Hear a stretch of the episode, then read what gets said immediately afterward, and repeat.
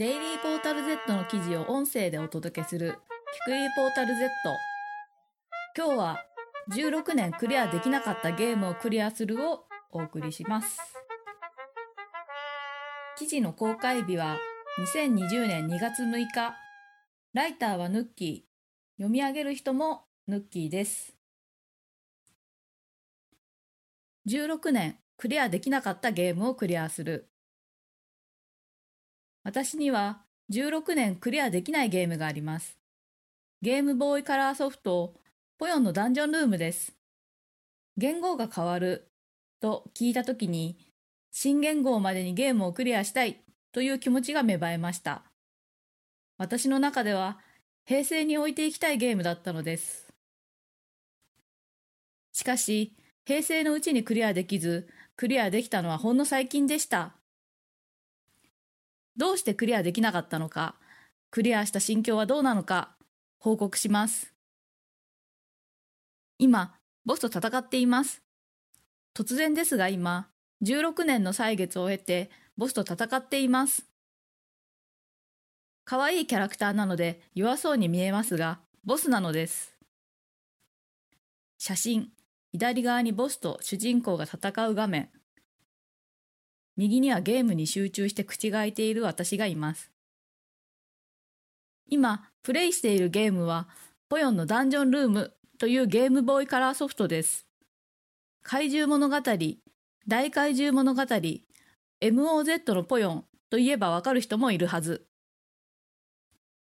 パッケージの写真です。ツルハシを持った緑色の生物が主人公のポヨンです。ゲームの発売は1999年。今から約21年前です。私は11歳。縄跳びが得意で、二重跳びに手をクロスさせて飛ぶ、はやぶさ、かっこ二重あや跳びをよく飛ぶ小学生でした。ファミコンソフト、怪獣物語を元にしたトレーディングカードゲームの発売とタイアップされた漫画の連載がコミックボンボンで始まります。ゲーム発売前の1998年でした。この漫画で私は丸くて可愛いポヨンが大好きになったのです。大好きなポヨンが主人公になったらゲームを買うしかありません。お小遣い、お年玉で買うのはなんか違う。自分の力でソフトが欲しいと考えて、発売から5年越しの高校1年生、16歳の時にアルバイト代でゲームを購入します。あまり人気がなかったのか、発売から5年経っても通販で新品を買うことができました。ゲームの大まかなあらすじ。ゲームの大まかなあらすじとゲームの目的を説明します。ゲームの内容自体はよくあるライバルを倒す物語です。悪の大魔王たちを仲間と倒したポヨンは島の英雄になります。しかし、もともとのんびり屋で食いしん坊のポヨンは、魔王を倒して平和が訪れたからと修行をサボります。修行をサボったせいか、水の勇者選抜でライバル、過去プリリンにあっさり負けてしまいました。見かねた怪獣仙人、かっこ師匠的存在が7つのダンジョンにいるドラゴンを倒してきたプリリンと再戦させてあげると提案します。7体のドラゴンを倒してライバルと再戦し、勇者になることがゲームの目的です。とある攻略サイトにプレイ時間は約10時間とありました。私は16年かかっています。なぜ16年クリアできなかったのか詳しい事情を説明しましょう。なぜゲームをクリアできないのかしなかったのか。クリアできなかった理由は2つあります。1つ目はポヨン、かっこ主人公に成長してほしくなかったからです。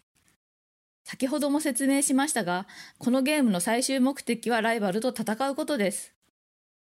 ポヨンはのんびり屋と紹介されていますが、どちらかといえばグータロの方がしっくりきます。ということは、ポヨンがライバルを倒してしまったら、ぐうたらな主人公がライバルを倒したという成功体験とともに成長してしまいます。ポヨンのぐうたらで食いしん坊なところが自分と重なるところがあり、クリアしたらポヨンに置いていかれる気がしたのです。イラスト、ポヨンに置いていかないでという私。そこまでキャラクターに感情移入を？と今なら思うけど16歳って高値時期だよね。ポヨンに成長してほしくない。ダメでいてほしいと本気で考えていたことからなかなかクリアできずにいました。二つ目の理由はクリアしないことによってああ、クリアしないとなぁと頭の片隅で常にポヨンのことを考えることができるからです。イラスト、私の脳内の片隅にポヨンがいる絵。ポヨンは大好きなキャラクターの一人です。常に頭の隅にポヨンがいることにより、人生が辛い時にポヨンが一緒にいると考えられます。一緒に壁を乗り越えている気持ちになっていました。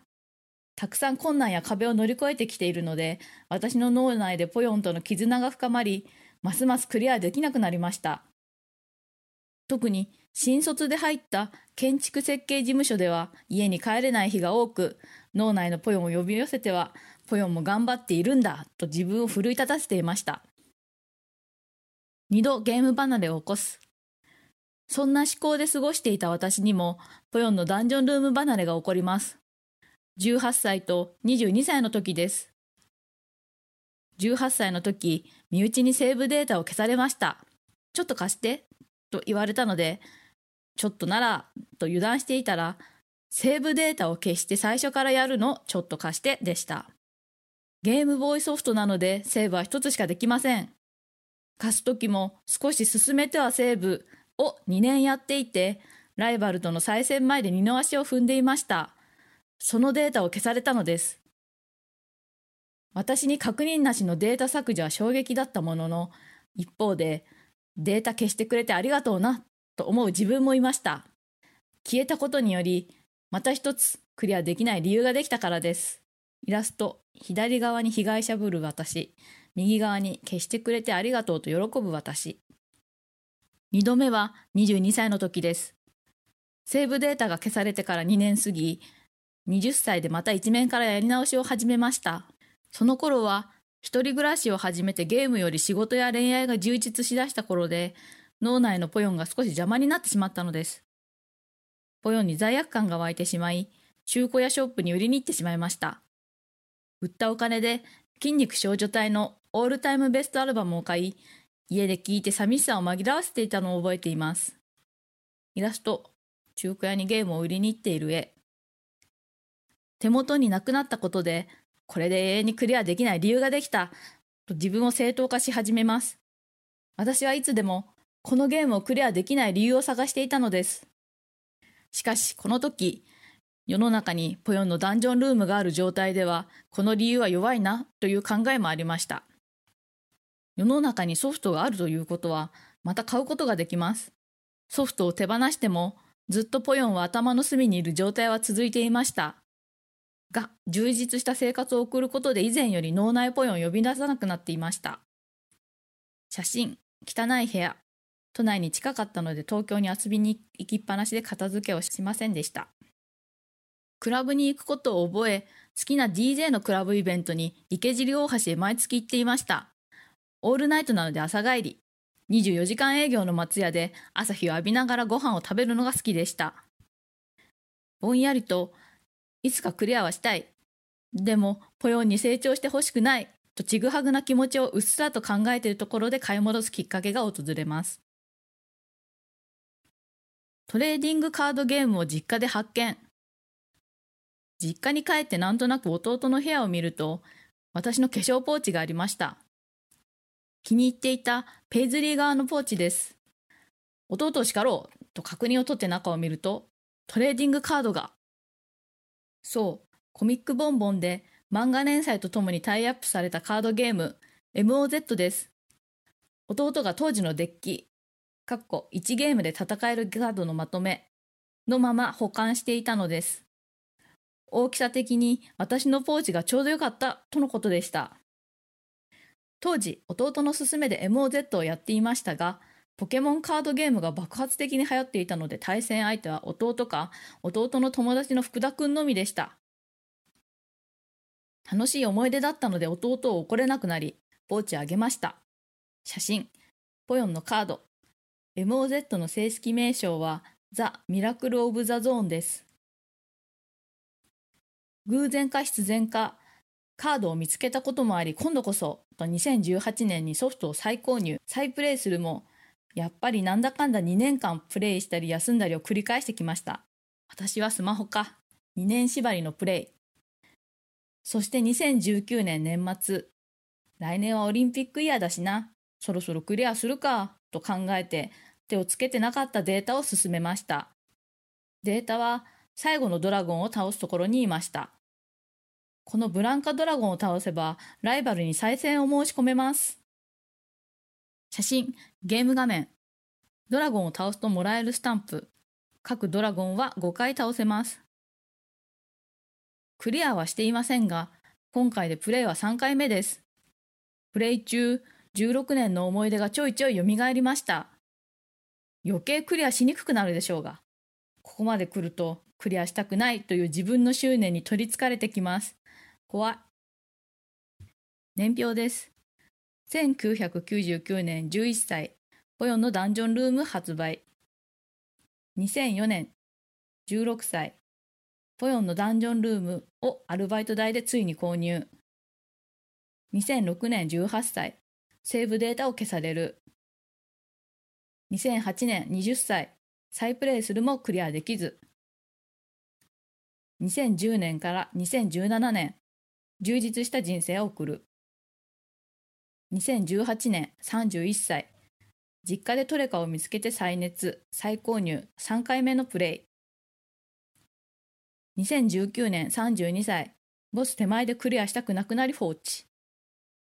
2020年、ついにクリアさあ、いざライバルと再戦へ。回想が長くなってすいません。ゲームはゲームボーイアドバンスでプレイをしていました。